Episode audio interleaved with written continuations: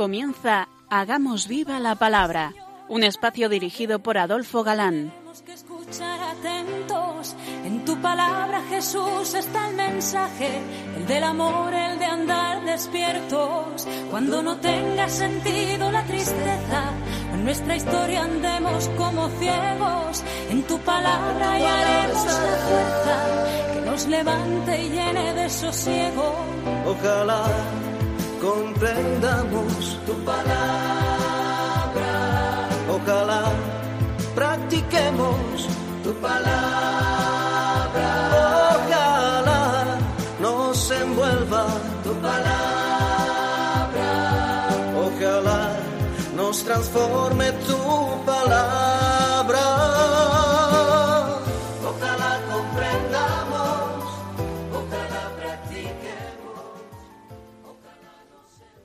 Hola, queridos oyentes. Un día más, en esta emisora de la Madre, nos encontramos con vosotros a través de las ondas para compartir, como siempre, la escucha de la palabra de Dios, buscando en vuestra compañía su vigencia y fuerza para nuestras vidas. Aquí estamos de nuevo, Ana Adolfo, y Marta, dispuestos a pasar esta hora en vuestra compañía. Bienvenidos a nuestro programa Hagamos viva la palabra. eh, nos quedábamos la pasada emisión resaltando aquello que decía Baruch, que no hay nada que conmueva más el corazón de Dios que reconocer las miserias propias antes de implorar su misericordia. Dice el Salmo 50, un corazón quebrantado y humillado, tú no, tú no lo desprecias. Y terminamos con esta cita. Señor omnipotente, Dios de Israel, mi alma en angustia, mi espíritu abatido es el que clama a ti. Escucha, Señor, ten piedad porque hemos pecado ante ti. Pues bien, retomamos el tema en este punto, donde lo dejamos hace 15 días. Y tras el reconocimiento de que por la transgresión de los preceptos de la ley sufrían todas las calamidades, encontramos en Baruch algo que recobra principal importancia en nuestros días, y es la ley de Dios. Tal vez nos encontremos en un momento de la historia de la humanidad en la que menos se respeta, en la que más se desprecia, en la que más indiferencia se tiene por la ley de Dios. No se hace caso ni siquiera a la ley natural, que está impresa en los corazones de todos, y lo que es peor, legislando en contra de ella. Decid a los civilizados de hoy que Dios manda atención a los padres, no fornicar, no matar con trabajos de esclavitud y sueldos miserables, no robar, tampoco a los jóvenes con hipotecas abusivas, no desear la mujer de tu prójimo, no mentir, haciendo crecer sustanciosa subida de sueldo que nunca llegarán, y os encontraréis con que mm, respuesta sí, pero, pero si yo dijera esto delante de, de cualquier auditorio, recibiría una ligera sonrisa de autosuficiencia, como diciendo, qué antiguo este, ¿verdad? Y la revelación en la Biblia sobre la necesidad de cumplir los mandamientos es tan extensa como encantadora. Como muestra, si queréis, recordemos unos versículos de los Salmos. Bienaventurados los de conducta íntegra, los que caminan en la ley de Yahvé. Bienaventurados los que guardan sus testimonios y con todo el corazón los buscan. Me he alegrado por el camino de tus testimonios más que por todas las riquezas. Correré por el camino de tus mandamientos, pues tú ensancharás mi corazón. Hay muchas más, claro, hemos cogido solo estas. Baruch nos dirá que alcanzar la vida se necesita, para alcanzar la vida, se necesita guardar los mandamientos. Ella es el libro de los preceptos de Dios, la ley que subsiste eternamente. Todos los que la retienen alcanzarán la vida, mas los que la abandonan morirán. Los que se llaman pacifistas, aquellos que no quieren las guerras de ninguna manera, aunque depende, depende de qué guerras y quién las haga, ¿o no es verdad? Bueno, pues también Baruch nos dirá que para alcanzar la paz no hay nada como guardar los mandamientos. Si hubieras andado por el camino de Dios, habrías vivido en paz eternamente. La guarda de los mandamientos es el mejor termómetro para medir la temperatura del amor que tenemos a Dios. Por amor a Dios podremos hacer muchas cosas, es cierto, pero Jesucristo nos dio la clave para saber si le amamos o no, y que por ese amor recibiremos el amor del Padre y la manifestación del Hijo. El que recibe mis mandamientos y los obedece demuestra que me ama, y a mi Padre amará al que ama, y yo también le amaré y me mostraré a él. Hay un versículo eh, digno de prestarle atención. Sabemos que la Biblia nos da un mensaje ascendente y sabemos por ella lo que Dios ha revelado de sí mismo y lo que el ser humano es capaz de penetrar en la infinita inmensidad de Dios. Por esta revelación conocemos aquello que agrada a Dios. Y el conocer qué es lo que agrada a Dios y ponerle en práctica es lo que nos hace felices o desgraciados, pero no una felicidad pasajera. Qué dichosos somos, Israel, pues conocemos la voluntad de Dios.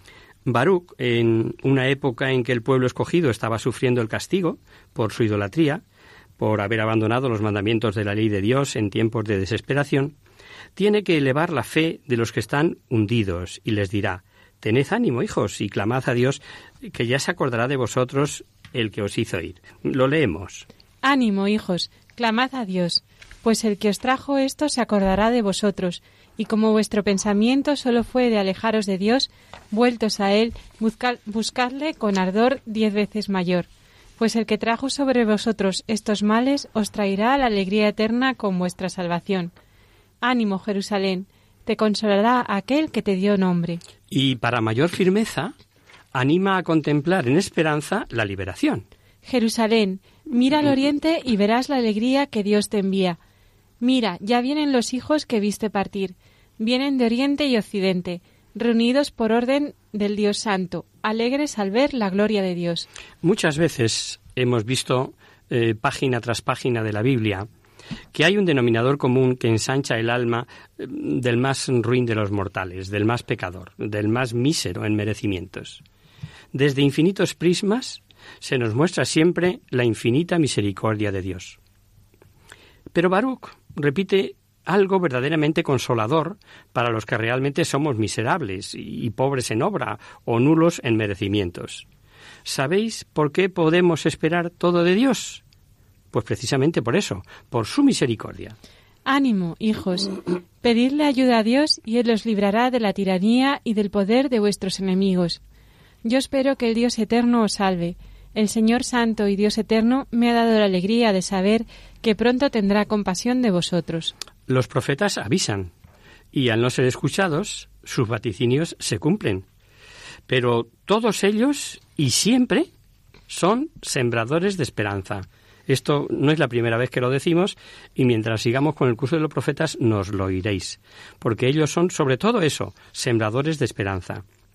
Y vamos ahora con otro de los profetas menores, que la primera vez que lo escuché yo me sonó a Beethoven o algo así, pues me sonaba a sinfonía, nada más lejos de la realidad. Se trata del profeta Sofonías. Aunque este profeta lo vamos a estudiar ahora, en la realidad es que bien pudimos hacerlo hecho antes, pues posiblemente su actividad debió ser poco antes de Jeremías y más concretamente antes de la reforma de Josías, de la que ya hemos hablado repetidamente. El libro nos sitúa en tiempos de Josías, sin especificar si fue antes o después de la reforma religiosa que hizo este extraordinario rey. Josías reinó desde el año 640 al 605. Eh, recordad que los años en el Antiguo Testamento se cuentan al revés, hacia atrás. Pero como Sofonías habla de prácticas idolátricas, según lo que hacían los asirios, podemos suponer que su actividad fue antes de la reforma. Veamos el marco histórico. Judá llevaba un siglo sometida a Asiria desde que el rey Akkad pidió ayuda a Siria contra Damasco y Samaria en el año 734. Esto influyó mucho en el pueblo, que se dejó influenciar por las costumbres de los asirios en materia religiosa. Podríamos preguntarnos si hoy en España pasa algo parecido, eh, con las costumbres reinantes en Europa o América, que hemos copiado e incluso superado. Es posible que hoy, por los medios de comunicación, por el dominio de las distintas lenguas, la rapidez de los desplazamientos, etcétera, etcétera, el uso de las redes sociales, las costumbres de todo el mundo se vayan uniformizando. Es lo que llamamos globalización. Si estas costumbres son ateas, si son costumbres propias del paganismo, si son formas de vivir que nada tienen que ver con nuestras tradiciones, etcétera, etcétera, las asumimos sin más.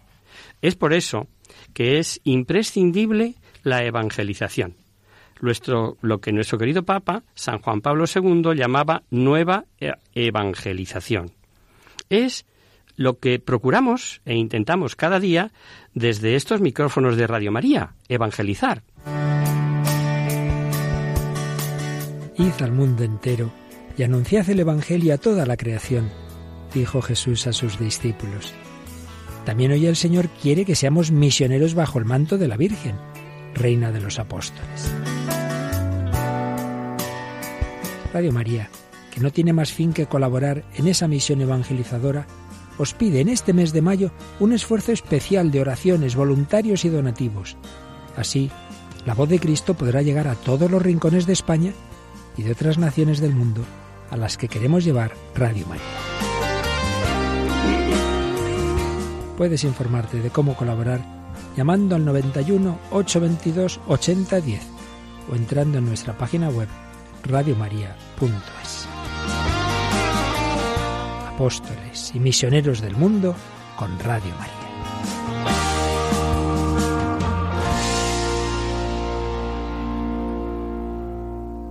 Efectivamente, y solo quedan un par de días, hoy y mañana, de esta campaña del mes de mayo. Si todavía no has hecho tu aportación, no esperes más. Como dice el refranero popular, un granero no un grano no hace granero, pero ayuda al compañero. Y ahora seguimos con nuestro profeta Sofonías, viendo el marco histórico. En el tiempo que nos ocupa, el largo reinado de Manasés, es decir, del 698 al 643, contribuyó fuertemente a la difusión de la corrupción de costumbres, llegando al no va más de idolatría. Leemos. Manasés tenía doce años cuando comenzó a reinar, y reinó en Jerusalén cincuenta y cinco años. Su madre se llamaba Epsiba, pero sus hechos fueron malos a los ojos del Señor, pues practicó las mismas infamias de las naciones que el Señor había arrojado delante de los israelitas. Reconstruyó los santuarios paganos que Ezequías, su padre, había destruido. Levantó altares a Baal e hizo una imagen de Asera que había hecho Ahab, rey de Israel. Además, adoró y rindió culto a todos los astros del cielo y construyó altares en el templo del Señor, acerca del cual el Señor había dicho que sería la residencia de su nombre en Jerusalén. Llevó otros altares en los dos atrios del templo del Señor, y los dedicó a todos los astros del cielo. Además hizo quemar a sus hijos en sacrificio, practicó la invocación de espíritus y la adivinación, y estableció el espiritismo y la hechicería. Tan malos fueron sus hechos a los ojos del Señor que acabó por provocar su indignación. También colocó en el templo del Señor una imagen de Asera, en el templo acerca del cual el Señor había dicho a David y a su hijo Salomón, este templo de Jerusalén, que he escogido entre todas las tribus de Israel, será para siempre la residencia de mi nombre. Y Yahvé eh, les avisó por medio de los profetas, como dice también este segundo libro de los Reyes. Eh, que permitiría la desolación de Jerusalén, como cuando se lava un plato por ambos lados. Por lo tanto, el Señor habló por medio de sus siervos los profetas, y dijo Por haber cometido Manasés tantas infamias, y por ser su maldad mayor que la de los amorreos que hubo antes que él, ya que ha hecho que Judá peque con sus ídolos, yo, el Señor, el Dios de Israel, declaro Voy a acarrear tal desastre sobre Jerusalén y Judá que hasta le, dolerán los oídos a quien lo oiga. Pediré a Jerusalén con la misma medida que a Samaria y a la descendencia de Ahab. La voy a dejar limpia, como cuando se limpia un plato y se pone boca abajo. Había Manasés eh, cometido infinidad de pecados e incluso derramado mucha sangre inocente. Manasés derramó también sangre inocente en tal cantidad que llenó Jerusalén de punta a cabo, aparte del pecado que hizo cometer a, Judá, haciendo que lo que es malo a los ojos de Yahvé. Efectivamente, y, como el libro de Sofonías eh, centra su atención en el llamamiento a la penitencia del pueblo, anunciando el terrible juicio de Dios, podemos suponer que al menos abonó el terreno eh, para la gran reforma que llevó a cabo Josías, aunque algunos estudiosos piensan incluso que el propio Sofonías fue el inspirador de la misma. Sabemos que el segundo libro de los Reyes habla de que apareció el libro de la ley en el templo, ya hemos hecho alusión a ello, y que después de leído fue entregado al rey, el cual rasgó sus vestiduras y ordenó se consultara a Yahvé por él, el pueblo y por todo Judá, pues estaba seguro de que era grande el disgusto y la cólera de Yahvé contra ellos. Id a consultar a Yahvé por mí y por el pueblo y por toda Judá acerca de las palabras de este libro que se ha encontrado, porque es grande la cólera de Yahvé, que se ha encendido contra nosotros, porque nuestros padres no escucharon las palabras de este libro haciendo lo que está escrito en él. Mandó leerlo a todo el pueblo e hizo renovación de la alianza con Yahvé y prometió guardar sus mandamientos, sus preceptos y sus leyes con todo corazón y toda su alma, poniendo por obra las palabras de la alianza escrita en el libro.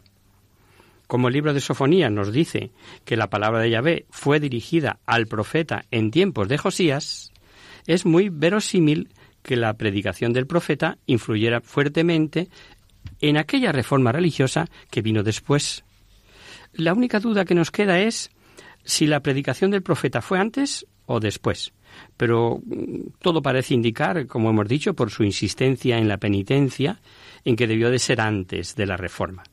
Y nos basta leer la siguiente cita para imaginar eh, la de inconvenientes, intereses, odios, etcétera, que levantaría.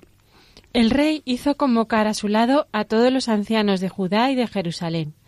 Y subió el rey a la casa de Yahvé con todos los hombres de Judá y todos los habitantes de Jerusalén, los sacerdotes, los profetas y todo el pueblo desde el menor al mayor, y leyó a sus oídos todas las palabras del libro de la alianza hallado en la casa de Yahvé. El rey estaba de pie junto a la columna. Hizo en presencia de Yahvé la alianza para andar tras de Yahvé y guardar sus mandamientos, sus testimonios y sus preceptos con todo el corazón y todo el alma, y para poner en vigor las palabras de esta alianza escritas en este libro. Todo el pueblo confirmó la alianza. El rey ordenó a Gilquías, al segundo de los sacerdotes, y a los encargados del umbral que sacaran del santuario de Yahvé todos los objetos que habían hecho para Baal, para que para Aserá y para todo el ejército de los cielos. Los quemó fuera de Jerusalén en los yermos del Cedrón y llevó sus cenizas a Betel suprimió los sacerdotes paganos que pusieron los reyes de Judá y que quemaban incienso en los altos, en las ciudades de Judá y en los contornos de Jerusalén, a los que ofrecían incienso a Baal, al sol, a la luna, a los astros celestes y a todo el ejército de los cielos. Sacó la aserá de la casa de Yahvé fuera de Jerusalén, al torrente de Cedrón, la quemó allí en el torrente de Cedrón, la redujo a cenizas y arrojó las cenizas a las tumbas de los hijos del pueblo. Derribó las casas de los consagrados a la prostitución que estaban en la casa de Yahvé, y donde las mujeres tejían velos para Será. Total nada, ¿no? Eh, como os decía, sin duda eh, debió generar odios y conflictos de intereses. Pero es que eh, la idolatría había llegado a un descaro insostenible. Y esto junto a Yahvé, en el propio templo. Todo tipo de ídolos con su culto. Hacemos ahora una breve panza, si os parece.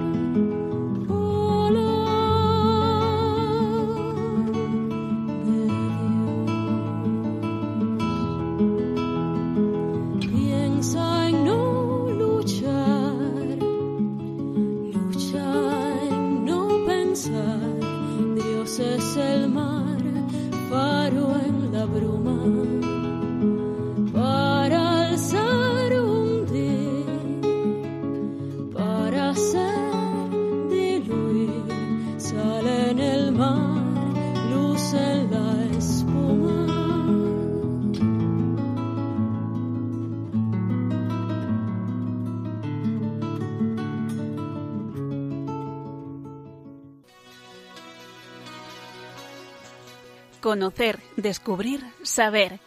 En Hagamos Viva la Palabra.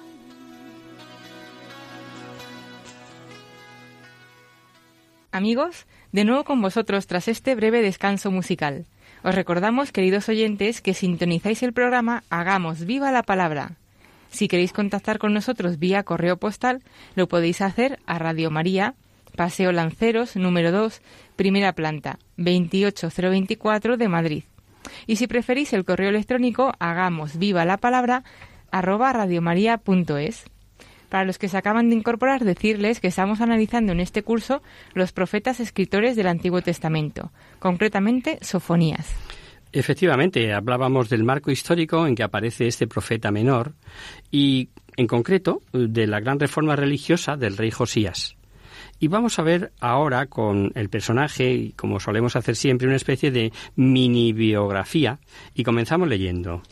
Palabra de Yahvé que fue dirigida a Sofonías, hijo de Cusí, hijo de Gedalías, hijo de Marías, hijo de Ezequías, en tiempo de Josías, hijo de Amón, rey de Judá. Aparentemente nos choca eh, que a diferencia de otros profetas, de los que no nos cuentan eh, quién fueron sus padres, sus abuelos, pues fíjate, de Sofonías nos da una larga lista de sus ancestros, llegando hasta su tatarabuelo. Bueno, pues la razón parece ser de marcar eh, hasta ahí, hasta el tatarabuelo, según los estudiosos, era dejar fuera de dudas que era judío, judío de pura cepa, y, según parece, descendiente incluso del rey Ezequías. Y es que si solo hubiera dicho eh, dirigida a Sofonías, hijo de Cusi, a muchos judíos les sonaría a Cusita, o sea, descendiente de Can, y uno de los nietos de Noé llamado Cus. ¿Recordamos, Ana? Hijos de Cam, Cus, Misrayim, Put y Canaán. Cus engendró a Nemrob, que fue el primero que se hizo prepo- prepotente en la tierra. y del que según muchos especialistas fue el que ocupó las tierras de Etiopía. Bueno, esto por curiosidad.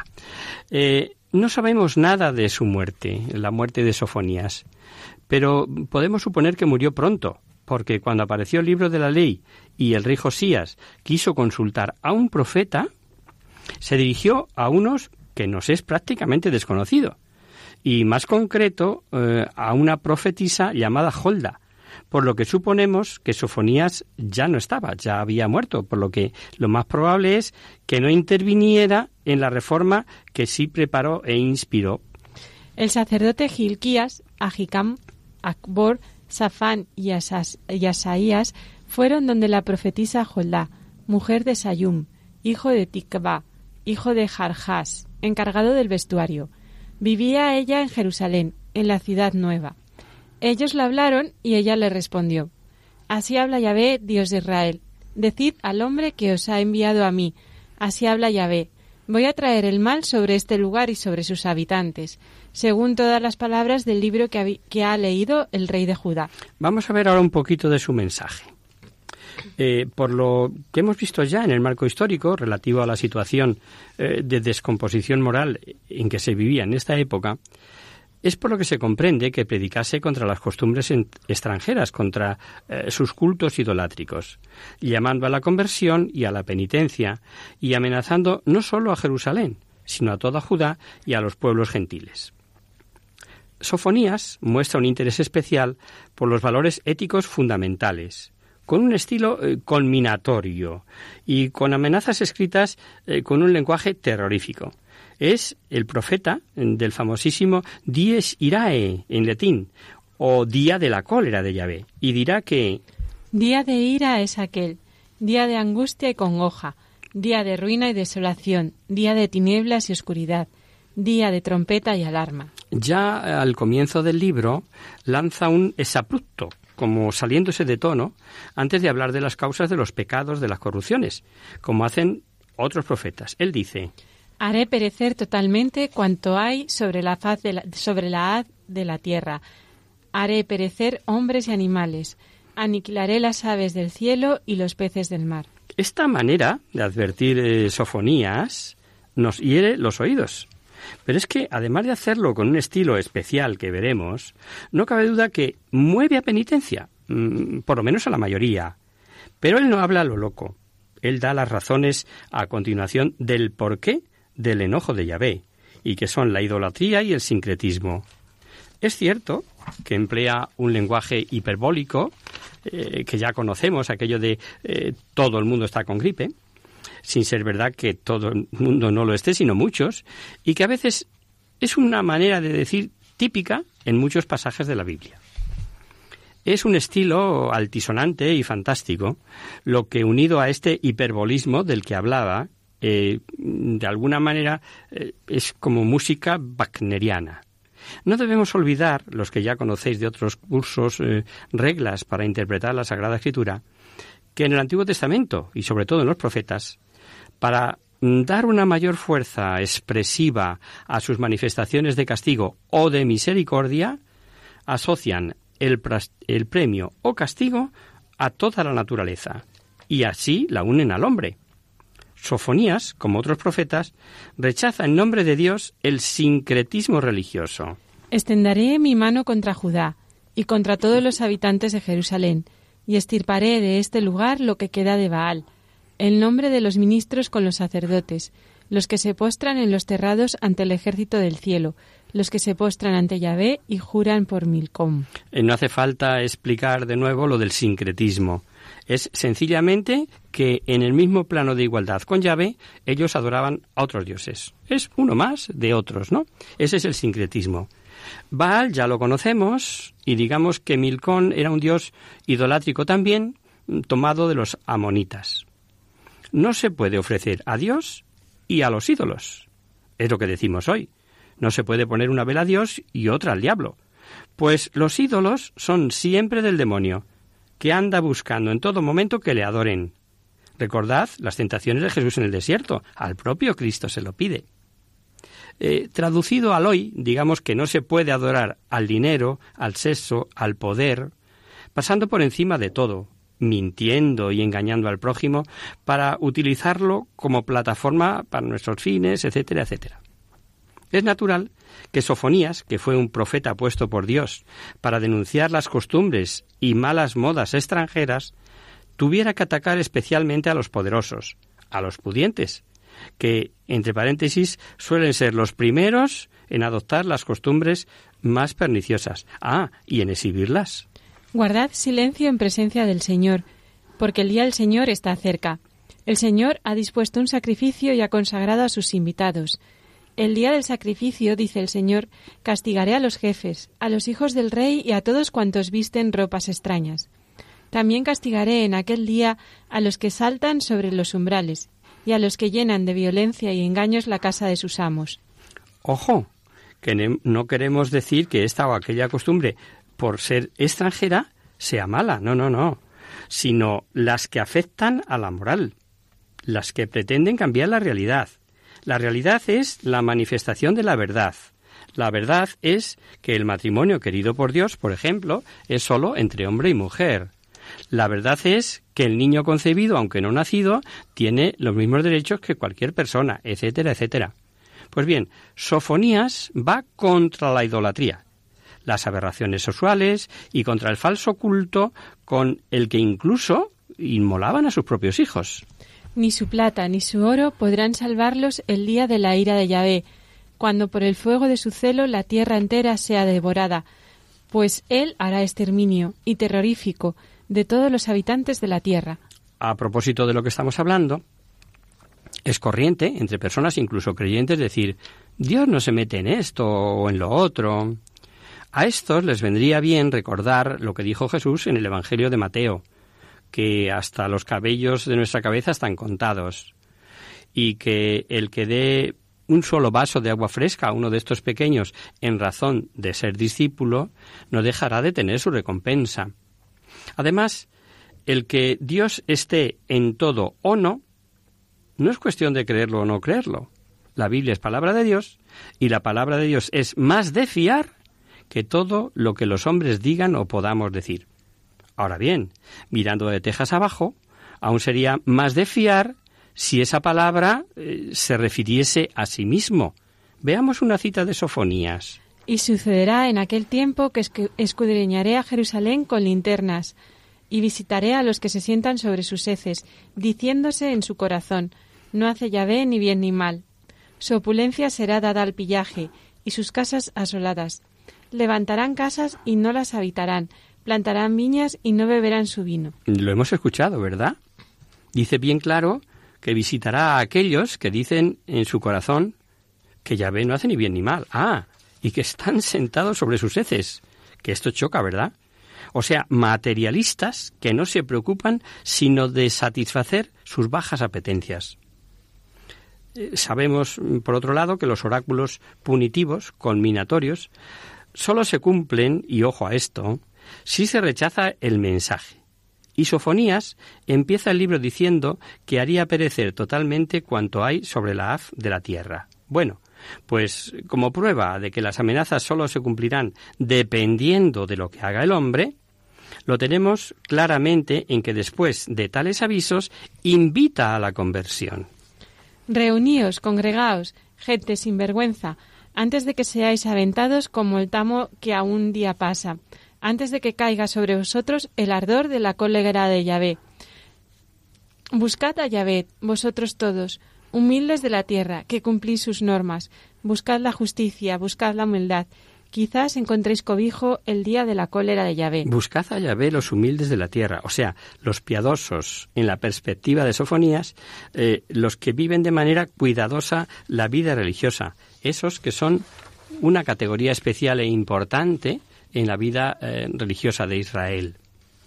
En la palabra de Dios, por boca de los profetas, veréis que siempre se habla de salvarse un resto. Podríamos decir que se tiende como un puente desde la promesa hasta la llegada del Mesías. Este resto no hará mal, no hará iniquidad, no dirá mentira, ni hablará eh, mendacidades con su lengua. Yo dejaré en medios de ti un pueblo humilde y pobre, y en el nombre de Yahvé se cobijará el resto de Israel. No cometerán más injusticia, no dirán mentiras, y no más se encontrará en su boca lengua embustera. Se apacentarán y reposarán, sin que nadie los turbe. Resto formado a partir de un núcleo de pueblo humilde y modesto, que será el que reciba la restauración mesiánica y que a su vez deberá extender a toda la humanidad. Recordemos el Evangelio de San Mateo. Id pues y haced discípulos a todas las gentes, bautizándolas en el nombre del Padre, del Hijo y del Espíritu Santo, y enseñándoles a guardar todo lo que yo os he mandado. He aquí que yo estoy con vosotros todos los días hasta el fin del mundo. Eh, salvando las dificultades eh, que se puedan presentar en el último capítulo, el tercero de este profeta, sobre la forma literaria en que está escrito, y acordándonos de que la autenticidad o no del autor nada quita ni añada al mensaje, diremos que el lamento de Sofonías por Jerusalén en este capítulo es impresionante. Escuchemos. Ay de la rebelde, la manchada, la ciudad opresora. No ha escuchado la voz, no ha aceptado la corrección en Yahvé, no ha puesto su confianza. A su Dios no se ha acercado. Sus príncipes en medio de ella son leones rugientes, sus jueces lobos de la tarde, que no dejan un hueso para la mañana sus profetas fanfarrones, hombres traicioneros, sus sacerdotes profanan lo que es santo y violan la ley. Mm, lo hemos escuchado, ¿verdad? Hay de la rebelde, de la contaminada, de la ciudad opresora. No quiso escuchar, no se dejó enseñar, no quiso acercarse a Dios. Y el hay por los profetas que llamamos fanfarrones, de los príncipes de los jueces. Ah, y sacerdotes, que dice que profanan las cosas santas y violan la ley. Sofías, eh, Sofonías, perdón, termina eh, con una mm, esperanzadora profecía que anuncia los tiempos mesiánicos y que dice exulta hija de Seón, etcétera, ¿no? Mejor lo escuchamos. Lanza gritos de, gozo, hija de Sión, lanza clamores, Israel, alégrate y exulta de todo corazón, hija de Jerusalén. Ha retirado Yahvé las sentencias contra ti, ha alejado a tu enemigo. Yahvé, rey de Israel, está en medio de ti, no temerás ya ningún mal. Aquel día se dirá a Jerusalén, no tengas miedo, Sión, no desmayen tus manos, Yahvé tu Dios está en medio de ti, un poderoso Salvador. Él exulta de gozo por ti, te renueva por su amor, danza por ti con gritos de júbilo. Todo profeta es sembrador de esperanza, y lo iremos diciendo de cada uno para que no se nos olvide. Y termina viendo ya como profeta cumplido el retorno de todos los exiliados de la cautividad. En aquel tiempo os haré venir, en aquel tiempo os congregaré, entonces os daré renombre y alabanza entre todos los pueblos de la tierra, cuando yo vuelva a vuestros cautivos a vuestros propios ojos, dice Yahvé. Y aquí termina nuestro profeta Sofonías y el programa de hoy. Lo, lo retomaremos aquí en la próxima emisión.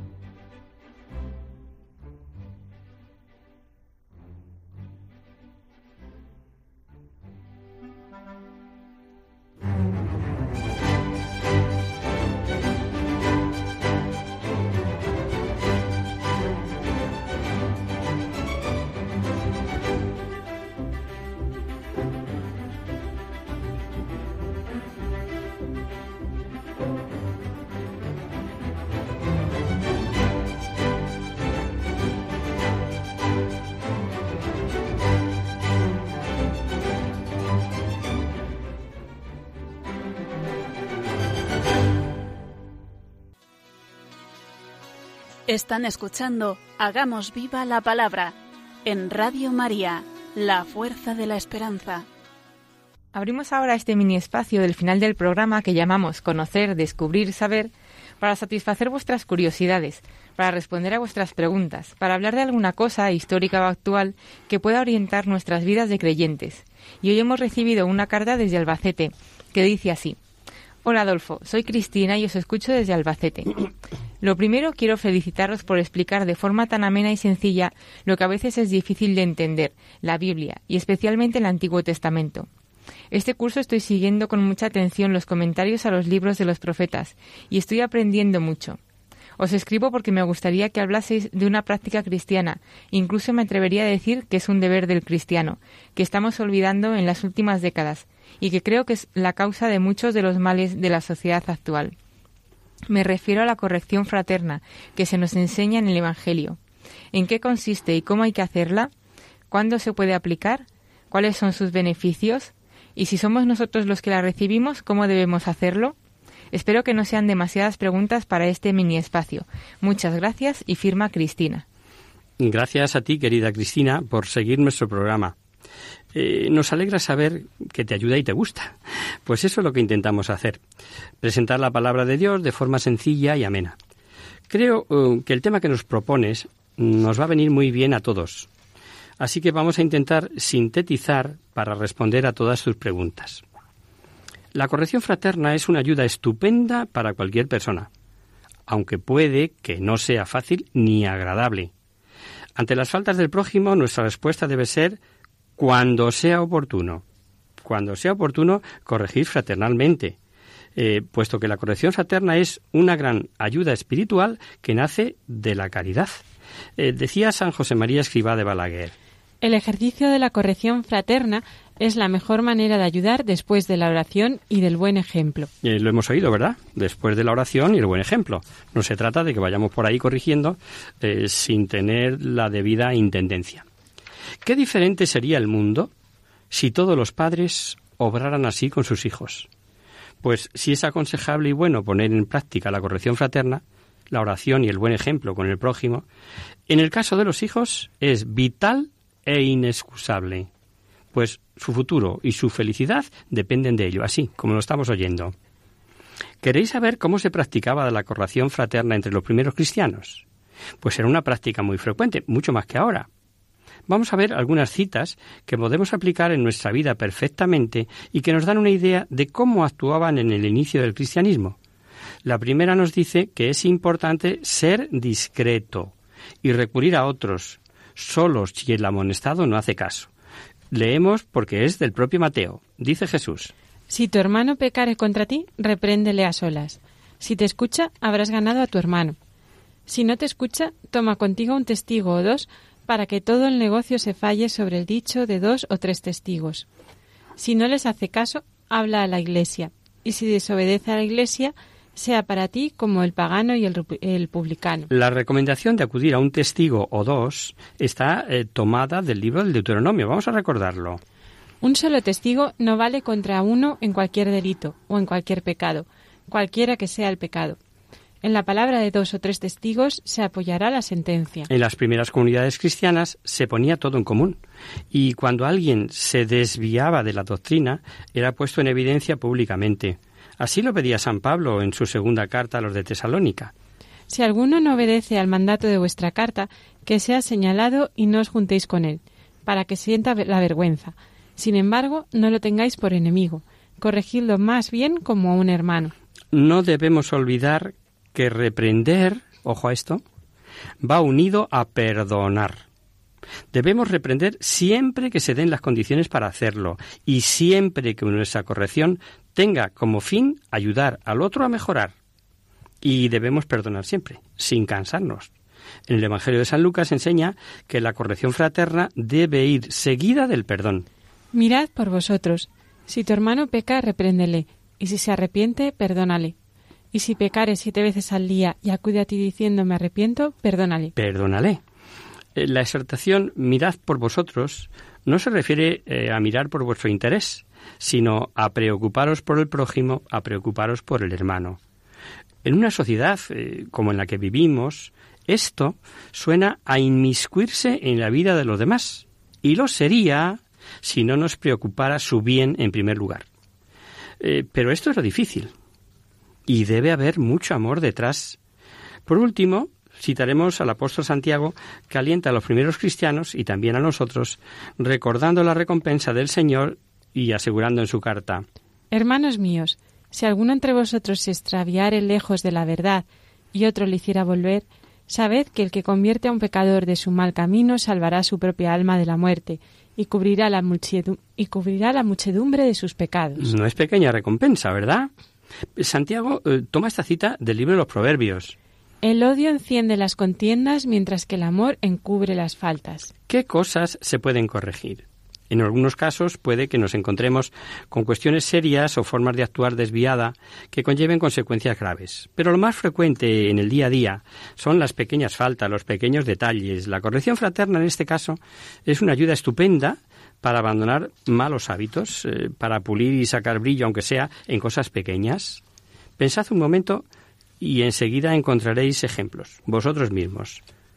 Falta de laboriosidad, impuntualidad, chismorreos, brusquedad en el trato, impaciencia y un larguísimo etcétera. Una de las cuestiones que nos eh, planteabas, querida Cristina, es cómo debemos corregir al prójimo. Pues ante todo con amor, y, repito, esto ya la tercera vez, con la intención de ayudar. Recordemos que la corrección fraterna es una manifestación de amor, de caridad. San José María aconsejaba hacerlo así. Cuando hayas de corregir, hazlo con caridad, en el momento oportuno, sin humillar y con ánimo de aprender y mejorar tú mismo en lo que corriges. Exacto. Qué importante. Sin humillar, ya que nadie es perfecto. Además, es importante ser discreto por eso conviene hacerlo solas con el interesado, como decíamos hace un momento y leíamos el Evangelio de San Mateo. Ya hemos dicho que la corrección fraterna es una manifestación de la caridad. ¿Y cómo se demuestra la caridad? Con comprensión, con mansedumbre. Eh, recordemos esta cita de Pablo a los Gálatas. Hermanos, en el caso que uno hubiere sido sorprendido en una falta, vosotros, los espirituales, ayudad a su enmienda con espíritu de mansedumbre mirando cada uno por sí, que también puede ser tentado. Es decir, corregir con humildad y comprensión, pues nada nos asegura que nosotros no podamos caer en el mismo error o en otros peores. Si somos humildes y tenemos presente que nosotros también necesitamos corregir muchas cosas, encontraremos las palabras adecuadas y el modo de no ofender. Eh, también nos preguntas, querida Cristina, ¿cuáles son los beneficios de practicar la corrección fraterna? Pues mira, eh, por un lado, evitar males mayores, como se suele decir, evitar escándalo o evitar daño a la familia.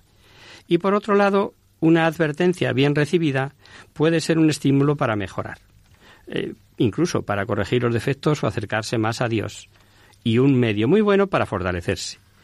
Fijaos lo que dice el libro de los Proverbios. El hermano ayudado por su hermano es como una ciudad amurallada.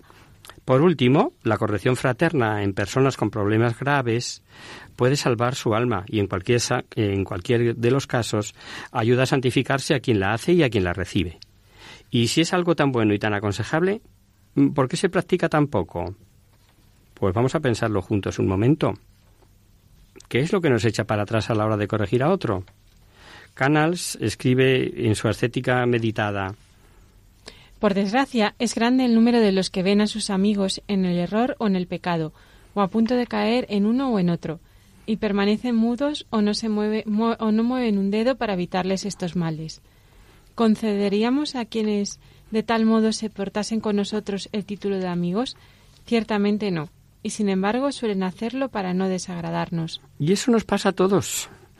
¿Cómo paraliza el miedo? Miedo a que se enfaden, a que se disgusten, a que se pongan tristes. Otra cosa que ha hecho que la corrección fraterna esté en desuso en la sociedad individualista en la que estamos inmersos es pensar que la vida de los demás, hermanos, comunidad familiar, amigos, no es cosa nuestra. Eh, o decimos tanto cuanto. Pero no, no nos dejemos engañar. No repitamos las palabras de Caín. ¿Acaso soy yo el, el guardián de mi hermano? Ya hemos dicho que nuestra motivación debe ser el amor y el propósito de ayudar y que la corrección fraterna es una manifestación de caridad. No nos cargamos de repetirlo y no es fácil. Decía San Agustín en uno de sus, de sus sermones. Debemos corregir, pues, por amor, no con deseos de hacer daño, sino con la cariñosa intención de lograr su enmienda. ¿Por qué le corriges? ¿Por qué te apena haber sido ofendido por él? No lo quiera Dios. Si lo haces por amor propio, nada haces. Si el amor es lo que te mueve, obras bien. Pero ¿qué podemos hacer si a pesar de nuestras advertencias la otra persona no reacciona y sigue por el mismo camino? Pues no darnos por vencidos y rezar por él, ofrecer sacrificios a Dios por él, encomendarlo a la Virgen María, que siempre intercede por todos. Por último, nos preguntabas, querida Cristina, ¿cómo debemos actuar si somos nosotros los que recibimos la corrección? Buenísima pregunta. Pues, eh, como ya hemos dicho, nadie es perfecto. Todos cometemos errores y, por tanto, todos eh, podemos ser corregidos y hay que saber aceptarlo. ¿Cómo? En primer lugar, sin soberbia, al contrario, con humildad. Y con silencio, sin intentar buscar excusas para autojustificarnos. Y también con gratitud, pues la corrección fraterna es una señal de que alguien se interesa de verdad por mí. Y si la recibimos con humildad y gratitud, sentiremos al momento la alegría de saber que no estamos solos para enderezar el camino y se cumplirán una vez más las palabras de los proverbios que antes leíamos. ¿Las recuerdas? El hermano ayudado por su hermano es una ciudad amurallada. Y después de haber aceptado y agradecido la corrección, ¿qué hay que hacer? Lo más importante, enmendarse, no solo por el beneficio que reporta el corregirse, sino también para demostrar a la persona que nos ha corregido que su esfuerzo no ha sido en vano. Esperamos haber resuelto tus dudas, querida Cristina. De todos modos, y como decimos siempre, si precisa alguna aclaración más, no dudes en escribir de nuevo. Y hasta aquí, queridos amigos, el programa de hoy. Os dejamos con nuestra sintonía y os recordamos que si queréis dirigiros al programa para cualquier duda, aclaración o sugerencia Participando en el espacio de conocer, descubrir, saber, estamos a vuestra total disposición y encantados de atenderos en la siguiente dirección. Radio María, Paseo Lanceros, número 2, primera planta, 28024 de Madrid. O bien, si lo preferís, el correo electrónico hagamos viva la palabra arroba radiomaria.es. El próximo miércoles, como sabéis, está el programa del Padre Jesús Silva, que alterna con nosotros. Tus palabras, Señor, son espíritu y vida. Por tanto, nosotros nos encontraremos de nuevo dentro de 15 días si Dios quiere. con un programa en el que seguiremos viendo el extraordinario mensaje de estos profetas menores. Primero el profeta Nahum y tal vez Habacuc, pues ambos son muy breves. Hasta el próximo día, amigos. Hasta el próximo día. Hasta dentro de 15 días.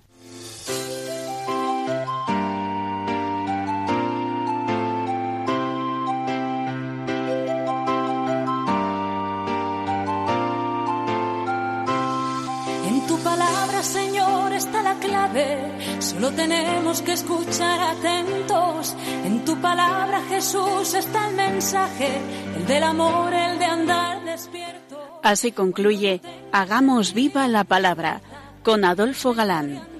Como ciegos, en tu palabra y haremos la fuerza que nos levante y llene de sosiego. Ojalá comprendamos